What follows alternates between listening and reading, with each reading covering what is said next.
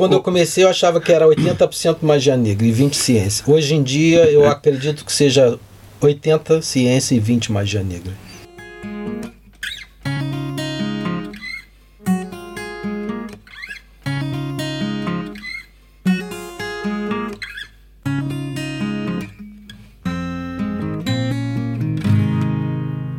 O nosso convidado de hoje nasceu no Brasil.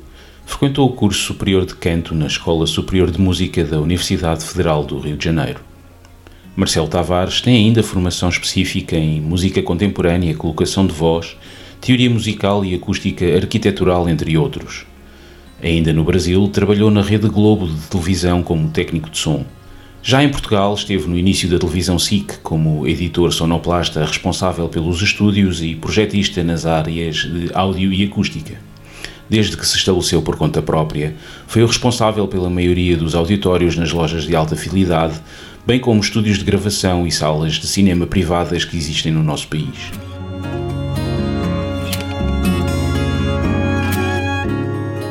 Este episódio é patrocinado por Ultimate Audio a sua loja de referência na alta fidelidade nacional. Visite-nos em Lisboa, no Porto ou em ultimate-audio.eu. Marcelo, em 2022 eh, a sua empresa cumpriu 20 anos de atividade em Portugal. Foi fundada em 2002. Conte-nos um pouco como é, que, como é que entrou neste mundo do som. Foi por formação profissional específica? Foi por acaso? Como é que as coisas aconteceram? A minha formação é musical. Eu fiz a faculdade de canto, canto lírico. É, depois, no início, eu também vim à Europa. Tinha 20 anos, é, como bolsista da Escola Real de Madrid para música contemporânea. Portanto, a minha área foi musical, mas eu nunca quis seguir carreira musical, que eu odeio o público. Portanto, nunca consegui ultrapassar aquela coisa do palco e pronto. É, o som, é, comecei mais ou menos a curtir muito, ter o meu primeiro equipamento de som por volta aí de uns 14 anos, 13, 14 anos. E depois comecei a juntar o som, a música, o áudio, a acústica. Na verdade, eu nunca consegui separar muito bem essas coisas todas. Para mim é uma coisa só. Se você não tiver som, não pode ter música. Portanto, o som é como se fosse a mãe. Sem o fenômeno som, não existe o resto. Portanto, eu respeito. O som, o som é a origem de tudo. É a origem de tudo e tem que haver respeito, muito respeito pelo som, antes até de ter respeito pela música. Então, apesar de ser músico, entre aspas, né, porque eu nunca segui carreira, é, sempre fui um apaixonado pelo som, pelo áudio, pela acústica foi uma coisa acidental, porque eu quando comprei meu primeiro equipamento, eu ouvia na onde era o escritório do meu pai, ele depois cedeu aquele espaço que ele já não usava, que era ficava na parte de baixo da casa e eu resolvi ampliar aquilo. Falei, isto, isto, isto, ainda no Brasil? Ou não, no Brasil. No ah, Brasil. Okay, okay. Tinha para aí 15 anos. Okay. Resolvi fazer uma obra nesse, nesse escritório, nesse quarto, e tive que levar o equipamento de som para a sala de estar da casa, enquanto estava decorrendo as obras. E, e meu espanto foi quando eu liguei o equipamento eu falei, o que é isso? Isso não é o que eu estou habituado a ouvir. tocava completamente diferente. Completamente diferente, milhões de vezes melhor. Eu fiquei completamente assim, estado de choque. Aí meu pai, que era físico, falou, meu filho, isso é acústica. E começou a explicar, e a partir daí eu nunca mais larguei a acústica, nem ela me largou. Tanto foi uma coisa um pouco acidental, mas a partir daí, da adolescência, foi sempre acústica, muito respeito. E, e para mim é uma coisa que não dá para pensar em som ou em música sem pensar em acústica. Então, mas e a, a, a, parte de levar esta, esta parte da, da, acústica de forma mais séria, de forma profissional, só surgiu já em Portugal? Não, não, surgiu no Brasil. Surgiu ainda primeiro no, Sim, eu fiz o no Brasil? acústica lá okay. com o professor é, Solon do Vale, que já faleceu. Meu pai também ajudou, claro. Não, começou lá, começou, eu fiz algumas coisas lá interessantes também. Ok. Então, quando depois vem, vem para cá, vem já com a ideia de fazer, disto a sua profissão? Sim, não, porque eu vim por causa da SIC, né? Eu trabalhei na Globo e a Globo era sócia da SIC na época. Sim, eu lembro. Então eu vim é, é, em 91, portanto vou fazer 32 anos que eu estou em Portugal.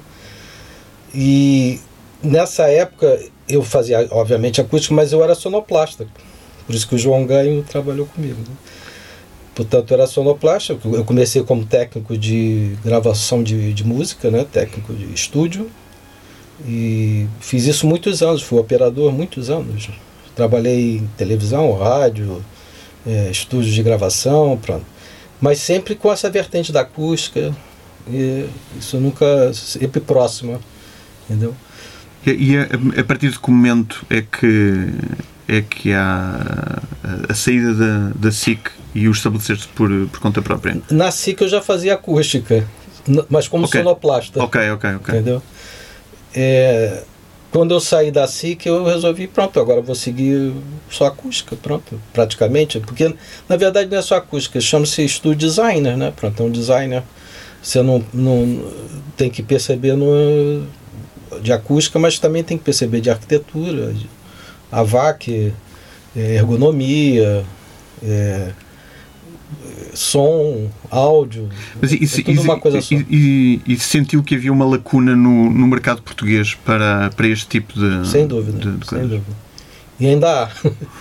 ainda, ainda hoje sente que está quase sozinho no, no, não, no mercado? Não, não, de maneira nenhuma. Cada vez menos sozinho. Mas, é... mas, mas a procura continua a ser superior à oferta?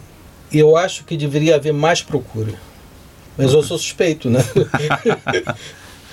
Mas eu acho que é, a acústica ainda é um pouco desvalorizada.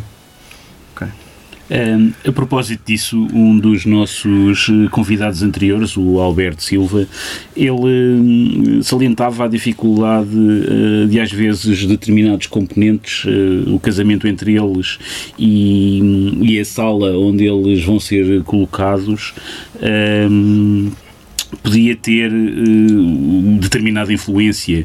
Até que ponto é que uma sala pode estragar um, um equipamento, uh, um bom sistema, neste caso, uh, e, e, se é possível. uma sala com excelentes condições acústicas poder salvar um determinado equipamento e pô-lo a tocar, a tocar bem. Sem dúvida que a acústica é, é o que mais influencia no som principalmente a acústica com a eletroacústica, ou seja, com, a, com as colunas de som. Né? As duas coisas, porque a, a, as colunas também é, é, é, acústico, porque é eletroacústico, portanto tem uma interação muito grande. Tem que haver uma certa sinergia entre as colunas e, o, e, o, e, o, e a acústica arquitetural. Muitas vezes acontece que você troca de coluna e funciona muito bem na mesma acústica. Você okay. vê como é que a, a, coluna também tem uma grande influência. Mas eu diria que a coluna junto com a acústica, pá, 80% talvez do som. A coluna com a acústica da sala, da sala em que ela está instalada. Exatamente. Porque há uma interação direta entre a, entre a, a eletroacústica e a acústica. E já, já, já aconteceu, imagino que sim, chegaram a um, a um sítio onde um sistema que se calhar, por exemplo, no, no, no caso de clientes particulares, um sistema onde já tinham sido uh, investidos uns largos milhares de euros, não tocava muito bem uh, e houve essa consciência por parte do dono do sistema de que o problema ou parte do problema poderia estar na sala e de facto depois do tratamento da sala aquilo ficou a tocar muito melhor? Sim, aconteceu a maior parte das vezes, claro. Quer dizer, nunca aconteceu de. O contrário. Ao contrário, eu não me recordo mais nenhuma vez. Agora, claro, a, a, acústica nos particulares geralmente é uma coisa muito superficial, né? É, pronto, é tratar as primeiras reflexões, talvez colocar uns bass traps, uma coisa assim mais simples, porque não dá para fazer grandes coisas. Portanto, é, uma, é diferente a acústica. Porque, porque normalmente não é uma sala dedicada. Não é uma sala dedicada e porque há limitações muito grandes, né? Não só por, por ser um espaço comum, né? Muitas vezes, tem a senhora dona de casa, que é complicado, né? Pra, que a, talvez seja o maior inimigo da acústica. Junto com os arquitetos. Exato. Portanto, é, é, normalmente é feito de uma maneira mais superficial. Não quer dizer que eu não tenha clientes particulares que fizeram salas de encomenda. Certo. Pronto, certo. fizeram salas fora da casa, só para ouvir música. Isso existe também. E, e, aí, obviamente, a liberdade de, de, de, implementar o que quer que seja é, é, é quase total. Mas mesmo nessas salas que, que tenha muitas limitações acústicas e que eu não possa fazer grande coisa, sempre melhora, obviamente, né? Nunca piora. Certo. Já, já, já que estamos a falar nisso, tínhamos aqui uma, uma questão que era exatamente tentar perceber, portanto, ao, ao longo destes anos, aliás, no, no seu website há inúmeros exemplos de, se calhar alguns, para as pessoas que não, que não conhecem o trabalho do, do Marcelo Tavares, alguns surpreendentes, mas há desde salas de concertos e de ensaios de orquestra, até estúdios de gravação, salas de audição em lojas de, de alta fidelidade em Portugal, a par depois de, de projetos uh, particulares. De todos estes, qual é que é tipicamente aquele que apresenta maiores desafios? É, talvez seja a loja de som. Hum. Por quê? Porque é muito subjetivo. Como assim? É simples. Imagina uma sala que vai trocar de colunas todos os dias, que vai trocar de amplificador, ah, que vai trocar de cliente. Portanto, é impossível agradar a todos. Portanto, a loja é quase é, uma, é, uma, é um ato impossível de, de se fazer. Pronto. Posso agradar a maior parte, mas com certeza não vou agradar a todos. Portanto, é muita variável para isso funcionar. Onde que é mais fácil? No profissional porque ali há pouca subjetividade. Aí é o contrário. O é equipamento contrário. é quase sempre o mesmo. O equipamento é o mesmo, o técnico sabe o que quer, não, não cria o som na sua cabeça, pronto. Aquilo é mais objetivo. Os audiófilos, entre aspas, né? Porque audiófilos e audiófilos. já muitas vezes cada um tem um conceito diferente, gosta de um som diferente, um gosta mais rápido, outro gosta mais recortado, outro gosta mais suave, outro quer dizer, isso é uma coisa um pouco subjetiva. Então fazer acústica para isso também é difícil. Mas faz, vai se adaptando, mas é uma coisa complicada no sentido que a acústica é uma ciência, não é uma pronto, não é fazer algo, não é arquitetura, pronto, não é só visual, né? Mesmo, mesmo isso é subjetivo, né? Aliás, o, Marcelo dizia há bocado, quase que num, num entre parênteses baixinho, que um dos maiores inimigos de uma, de uma boa uma boa acústica no sala, um, um deles começa por ser os arquitetos. Sim. Porque a, a, ideia é que se, se focam na parte estética e a, a, parte de como é que aquilo vai funcionar na prática. É basicamente é não, a arquitetura, principalmente em Portugal, privilegia muito a luz. Ponto, acabou. Portanto, para eles não existe audição. Não existe esse, essa sensação auditiva. A audição não é simplesmente não existe. E o, o vidro é inimigo do, do O vidro som. e a parede branca, que é o que mais existe na arquitetura. Portanto, como é que é a arquitetura em Portugal? Meter vidro e pintar a parede branco. Colocar vidro e pintar a parede branca. É sempre a mesma coisa, portanto não podia ser pior para a acústica. O vidro até compreendo, mas porquê a parede pintada de branco? Não, não é por causa da cor, é só que é ah. tudo a mesma ah, coisa. Fica nua é, e, sem, e é sem, sem material. Okay. Exatamente, Exatamente. Okay. E depois, obviamente, o arquiteto gosta de salas quadradas ou retângulos múltiplos que não pode também na acústica, portanto está proibido. Então essas coisas todas é muito comum. E você vai explicar isso a um arquiteto, e ele fala, ah, mas eu não gosto desse, desses quadradinhos, desse painel com umas coisinhas saídas, ou com os furinhos, ou com os. Aqui não está em discussão se gosta de furinhos, ou de quadradinhos, ou de redondinhos. É uma questão física, pronto, eu não posso mudar isso. Ele que pode mudar. Vê? Começar a gostar de quadradinhos, se calhar, mas pronto. Então é, é, eu tenho uma guerra muito grande com os arquitetos. Ah, graças a Deus existem exceções. Mas são mais as exceções do que, do que infelizmente a regra. Ah, muito mais. Eu diria que 80% não compreende a acústica. Ou não quer compreender. Quer dizer, eu, eu estranho quando comete os mesmos erros sempre. É muito comum, por exemplo, isso em restaurantes, né? Eles fazem um restaurante, terminam, vão embora. E depois vem o, vem o cliente, o dono do restaurante, ah, Marcelo, eu não consigo estar aqui dentro, ninguém consegue, estou perdendo os clientes todos, vão todos embora, por causa da ruideira, aquilo reverbera, não sei o quê.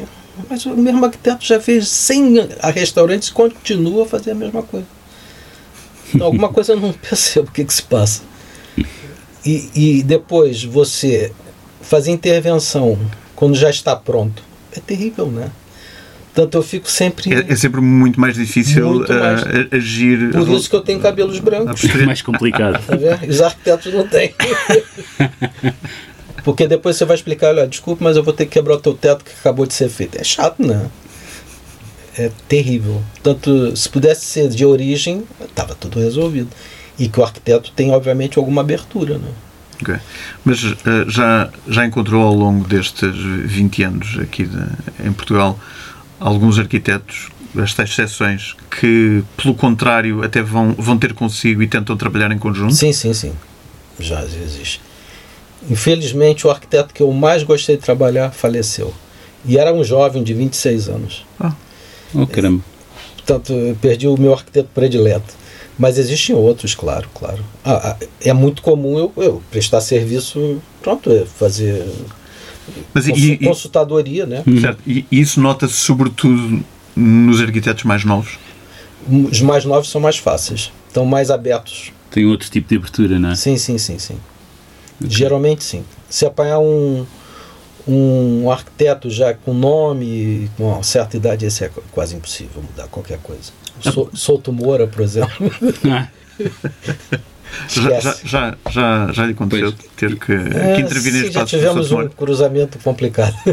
Ok. eu, não, eu não conheci ele pessoalmente, engraçado. Okay, okay. Nós estávamos na mesma obra, por isso que okay. houve o um problema. Mas foi resolvido de alguma, de alguma maneira. A par com os arquitetos, eh, suponho que também eh, no início da, da, da sua atividade eh, tenha tido também alguma dificuldade em encontrar os materiais, portanto, os materiais para aplicar no, no, no, no tratamento acústico, etc. Entretanto, tanto quanto eu consegui, conseguimos perceber, já, já existe inclusive até uma, uma empresa portuguesa que, que, fabrica e exporta a nível mundial. Três. Ah, pois, eu, eu, eu deparei pelo menos, com, grandes. pelo menos com, com uma. Uh, como é que o Marcelo fazia eh, nessa altura? Tinha de importar, provavelmente, não é? Tinha é, Quando eu cheguei em Portugal, tive muita dificuldade porque não eram os materiais que eu estava habituado lá. E eu tive que pronto, fazer uma pesquisa e comecei a perguntar e pesquisar e fui descobrindo algumas coisas que eram diferentes, mas só, pronto. Desculpa interromper, só para fazer um à parte. No Brasil já era, portanto, uma atividade perfeitamente normal. Portanto, já havia Sim, era, esse era, tipo de soluções. Era, era comum lá um restaurante com tratamento acústico. Era okay. comum. E eu estou falando de 30 e poucos anos atrás, né? Okay. É, Portanto, eu tive que me adaptar, mas depois fui, pronto, foi evoluindo. Obviamente que essas empresas que faziam painéis não existiam ainda, eh, os nacionais que eu digo, né? Haviam os espanhóis, os ingleses, os americanos, mas eu comecei a fazer muito customizado desde o início, ou seja, ia para uma carpintaria e fazia os painéis. Ah, okay. Porque há painéis de isolamento, tratamento, são coisas diferentes, né? Tanto material para isolamento acústico havia aqui muita coisa. Tratamento já era mais difícil, tinha que importar tinha que... ou que, que fabricar. Ok. okay. Ao longo da, da primeira temporada deste podcast, portanto, como, como, como já, já lhe dissemos, conversámos com algumas pessoas que, direto ou indiretamente, beneficiaram dos, dos seus projetos ou foram, foram seus clientes. Em qualquer novo projeto, de que forma é que começa uh, a sua abordagem antes de desenhar o, o projeto final? Como, como, é que aborda um, um, novo projeto? Em que área exatamente? Porque muda um Mas, pouquinho se é profissional, se é particular, se é, um, se é uma sala de concertos, essas coisas são completamente diferentes. Então, mas, mas explica-nos a diferença entre elas. Porque primeiro há que medir a resposta acústica da, da sala, como, como, como é? Se, se é um particular. O ideal é ir ao local, fazer uma medição acústica e uma audição, porque nem tudo o equipamento mede, tanto o ouvido ainda continua sendo uma coisa importante. Portanto, faz uma medição acústica e uma, umas audições, e a partir daí eu vou fazer um projeto. Desculpe, e, e as audições são com o equipamento Wi-Fi do próprio Exatamente, cliente? Tem que ser. Okay. Tem que ser. Se ele falar, ah, eu vou trocar de coluna amanhã, então já não é a mesma coisa. Então, então esperamos para amanhã. É melhor, é melhor. Porque porque pode ter grandes diferenças. Então, é, particular é assim, estúdio depende se for feito de origem, né, as salas vão ser construídas de origem ou se já estão prontas. E aí é a mesma, a mesma abordagem, tem que fazer medições, audições, para poder depois fazer o, o, o projeto. Né? E depois, quando termina, tem que aferir aquilo tudo. Mas, portanto, quando mede a resposta acústica de um determinado espaço, não é só com pink noise e coisas no género, é também com música. Para mim, com música é importantíssimo. Ok. Porque a música depois é, comunica coisas que o próprio equipamento não vai comunicar, obviamente, né? Porque a, a medição é o que? Tempo de reverberação, é, é equilíbrio das frequências, mas não disse se o timbre está bem ou mal, por exemplo. Entendeu? Portanto, essas coisas têm que ser ouvidas. Às vezes você tem um, um boom que não, não mede muito bem nas medições, mas você consegue ouvir. Portanto, é muito importante as duas coisas sempre. Portanto, acaba por, eh, por eh, registrar o seu feedback uh, para lhe permitir fazer o projeto, não só pelas medições dos seus equipamentos de medida, mas também pelo próprio ouvido. Claro. Que é o principal, porque que, que adianta você ser um engenheiro acústico se é surdo? você não pode nem aferir o que você está fazendo. E isso acontece, é muito comum até. Eu tenho um, um grande amigo meu que é físico e que ele estudou bastante acústica, é um, um papa nisso. Mas ele fala, Marcelo, eu sou surdo. Eu não consigo depois saber se aquilo está bom ou se está mal. Também. Portanto, é só, é só teoria mesmo. É, portanto, a audição é uma coisa importantíssima nisso. Muito importante. Ok. Então, e, e depois de obter esses dados uh, relativamente à, à sala, uh, depois seleciona os materiais de acordo com isso? Eu converso com o cliente, Sim. porque tem clientes, ah, eu só ouço música clássica, eu só gosto de, de jazz, eu ouço baixinho, eu ouço muito alto. Portanto, essas coisas todas vai variar um pouquinho que eu vou fazer. Portanto, o cliente é importante também, porque afinal de contas ele está pagando certo para ele ouvir, não, é, o, sou, não sou eu que tenho que me agradar, é ele que tem que ficar agradado.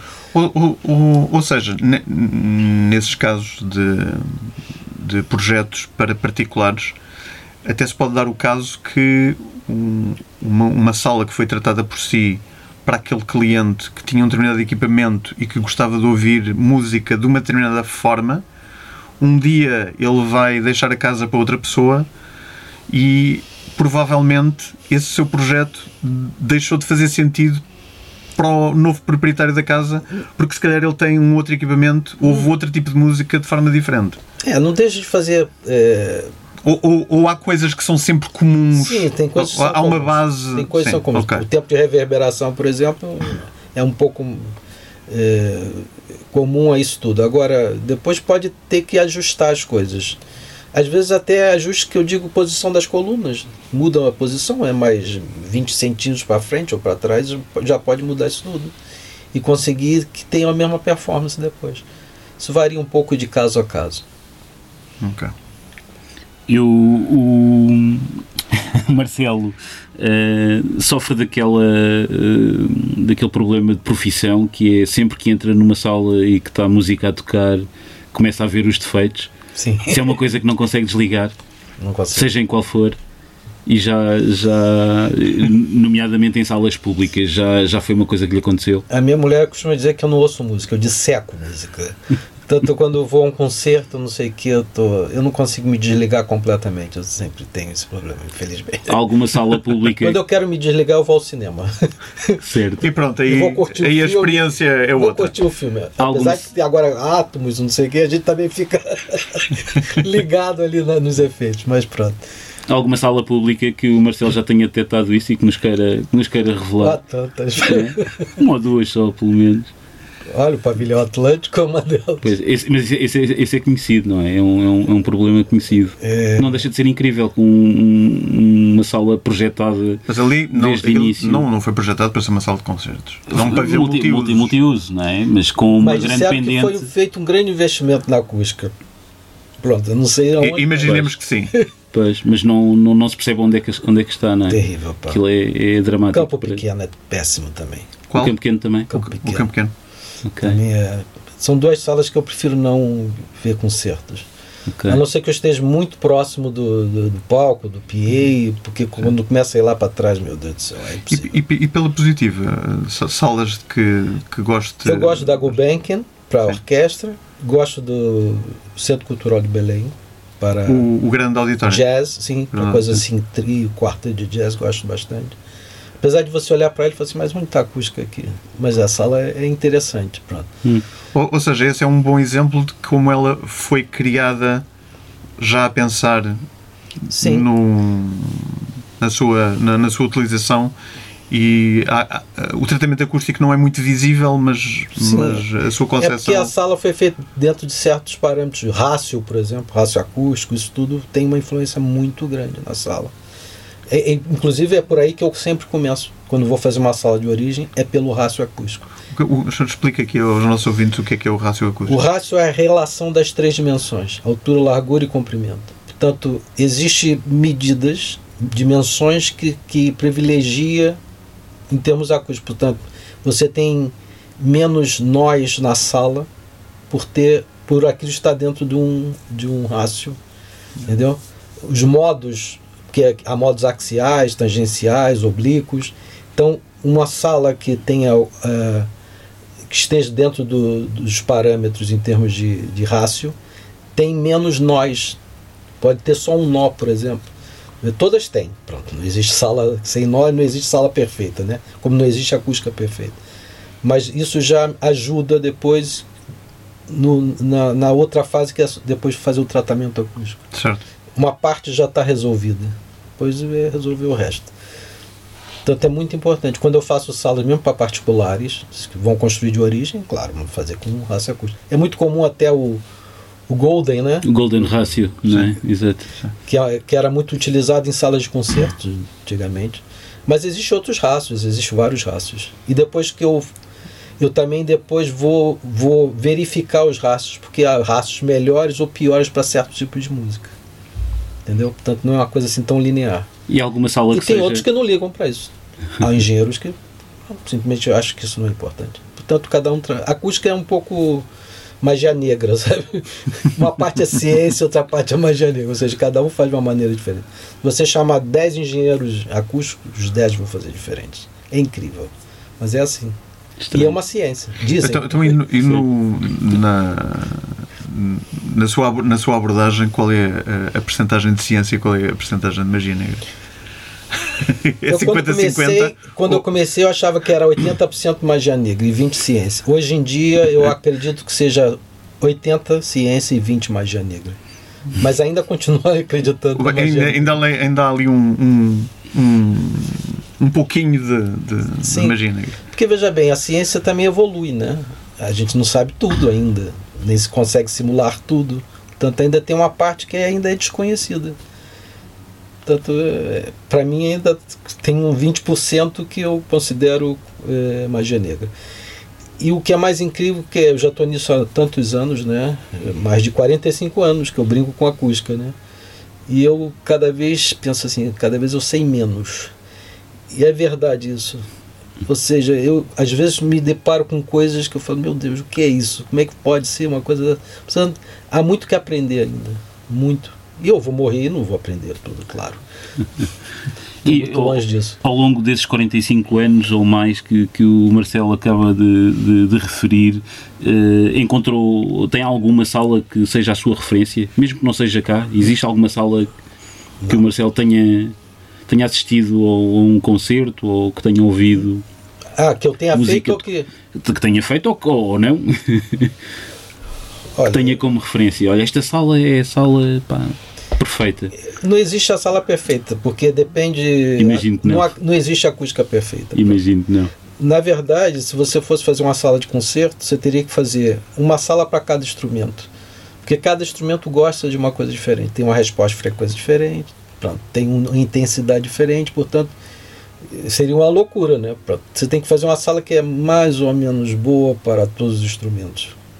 Isso aconteceu, por exemplo, na Gulbenkian, depois da reforma. Antes, os instrumentos que estavam que soavam menos bem começaram a soar melhor. Mas os outros que soavam bem começaram a soar menos bem. Portanto, inverteu-se um pouco, entendeu? Hum. Portanto, é muito difícil acertar isso. E depois tem a orquestra, metade adorou, a outra metade odiou. Porque dependia dos instrumentos que eles. Claro, que eles, da posição onde eles estão também na sala. Portanto, isso é uhum. muito relativo, muito relativo. Uhum. Você pode falar assim: olha, essa aqui é uma sala que eu considero boa para concerto, ou considero boa para rock, ou considero. Pronto, cada sala varia um pouco.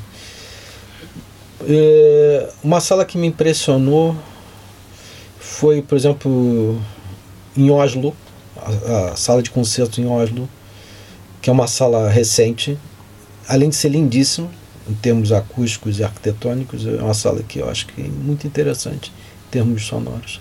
Gostei bastante. Muito bem. Mas já, já, já que estamos aqui no, a falar de, de, de, subjetividade, quer dizer, o mundo da alta fidelidade é um, é um mundo cheio de, de subjetividade.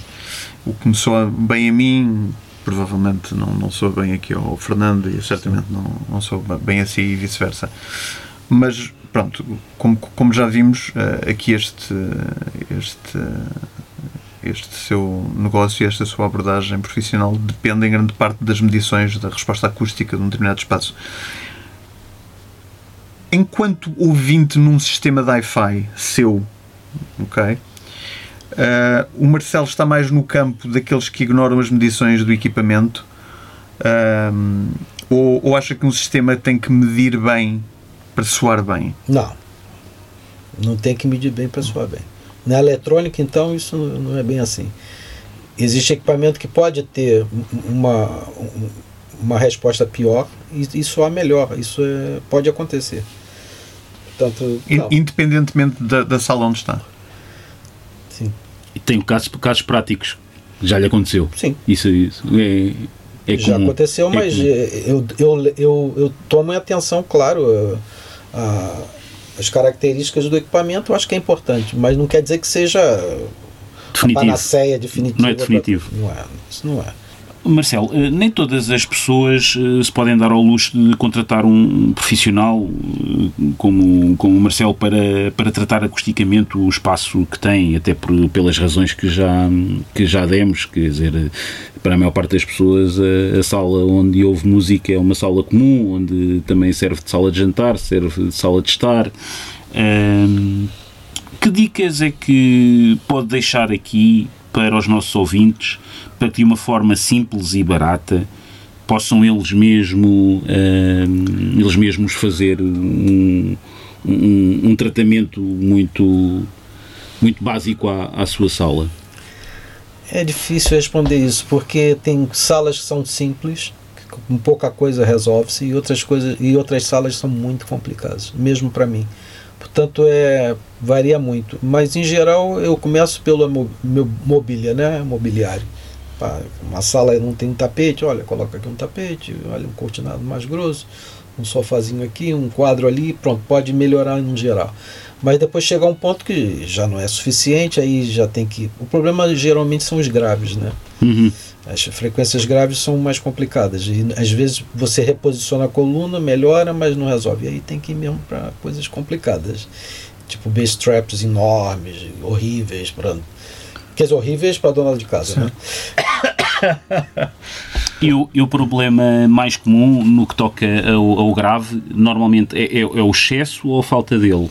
Ou... Existem os dois casos, existe cancelamentos e hum. existe o excesso. Geralmente é o excesso. É o excesso. Mas existe o outro caso também. Ok. Até porque as salas têm várias pressões, depende de onde você está na sala. Você tem um reforço, você tem um cancelamento, você tem um reforço, você tem um cancelamento. Hum. Eu, por exemplo, onde eu estou sentado aqui, eu tenho um cancelamento. O que me irrita bastante. Mas é por isso que eu que coloquei uma coisinha aqui só para para dar um cheirinho, que é onde falta ali, pronto, e aqui compensa um pouquinho. Não é a mesma coisa, mas pronto. Então existe maneiras de dar a volta. Ok. E, e quais, quais, quais são o, o, os sistemas normalmente mais, mais complicados? Os sistemas puros de música estéreo ou os de cinema em casa? É assim, o estéreo é mais complicado no sentido que. apesar de só ter dois, é mais exigente. canais. Ah, ok. Não, não tem tanto a ver hum. com, com o sistema em si, tem a ver com o perfil do, do. Porque geralmente do você faz uma sala de cinema, eu já fiz muita né, sala de cinema em casa não estão nem aí pro som, querem é curtir o filme, a criançada tá ali dentro, pronto, portanto, infelizmente não dão muito valor. Agora o estéreo tem eu tenho clientes particulares exigentes, obviamente, e que ouvem muito bem e que tem bom gosto musical, né? não são todos surdos, obviamente. Portanto, tem clientes muito muito exigentes e, e aí você tem que fazer um trabalho bem muito bem feito, né? E profundamente resolver o problema. Portanto, isso acontece em todos os casos. Apesar de eu gosto. Isso é uma discussão ia ser complicado de contar aqui, mas Não, eu, não, eu sou a favor temos- do multi, Temos tempo. multicanal. Hum. Quando é bem feito. Ou seja, não, não é daqueles puristas que dizem que alta fidelidade para ser alta fidelidade tem mesmo que só ser uh, Estéreo. estéreo. Dois canais. Eu, quando, eu, as melhores. eh, Se eu, se eu conseguir uma ótima gravação multicanal, eu prefiro ouvir multicanal do que em estéreo. Até porque o estéreo não quer dizer dois. Estéreo quer dizer sólido em grego.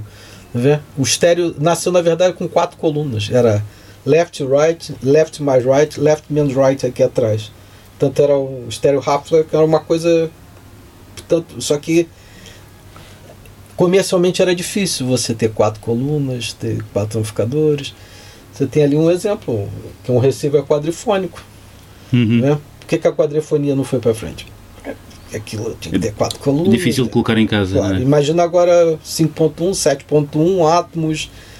Mas esteve muito na moda nos anos 70. Eu estou a olhar para, para aquele receiver que tem ali e recorda-me essa, essa. Exatamente. essa- você essa veja bem, você só, na verdade, só tem vantagem em ter multicanal.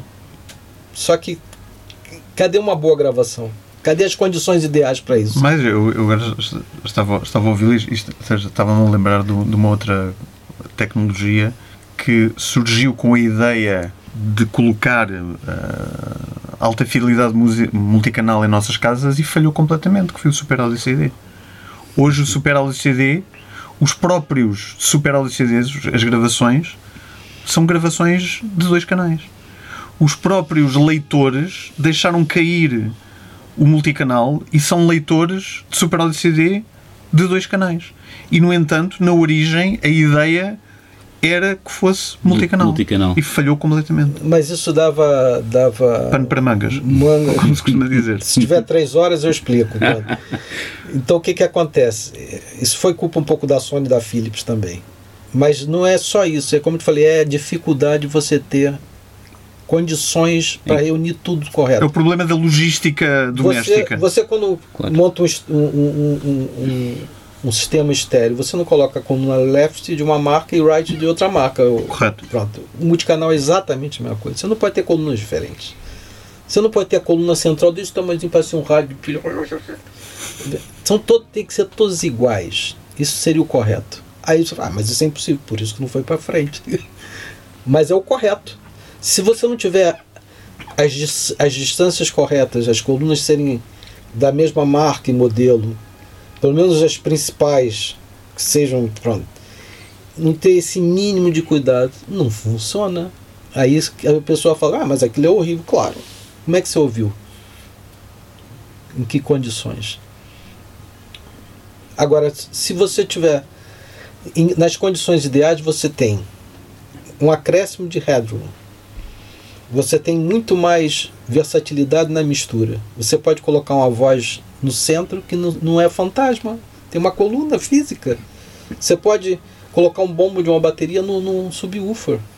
Você pode distribuir aquilo. Agora tem que ser bem feito. A questão é isso, é a diferença entre ter bem feito, mal feito e as condições. Como isso é muito difícil, não foi para frente. Mas essa é a verdadeira razão. Porque se você tiver as condições de colocar uma boa gravação multicanal e depois passar para estéreo, é muito pior o estéreo. Perde-se muita coisa, muita informação. Portanto, o problema é esse.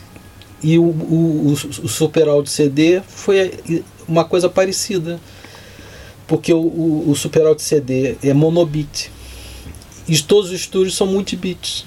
Os estúdios onde se grava as músicas todas é tudo multibit. Então, se você gravar uma coisa em, em multibit e depois transferir para monobit, você tem a transcrição, perde-se. Então o Super Audio CD só funciona quando é mesmo gravado em origem DXD ou DSD. Eu acho que 90% dos discos Super Audio CD são transcrições. Então, não pode funcionar bem. Agora põe um, um bom DSD, chega no estúdio e grava DSD ou DXD, depois grava em alta resolução. E ouve a diferença. É muito melhor. Então a maioria, de, a maior parte das pessoas que anda a comprar super, que ainda compra super audio CDs anda a ser enganada. É isso.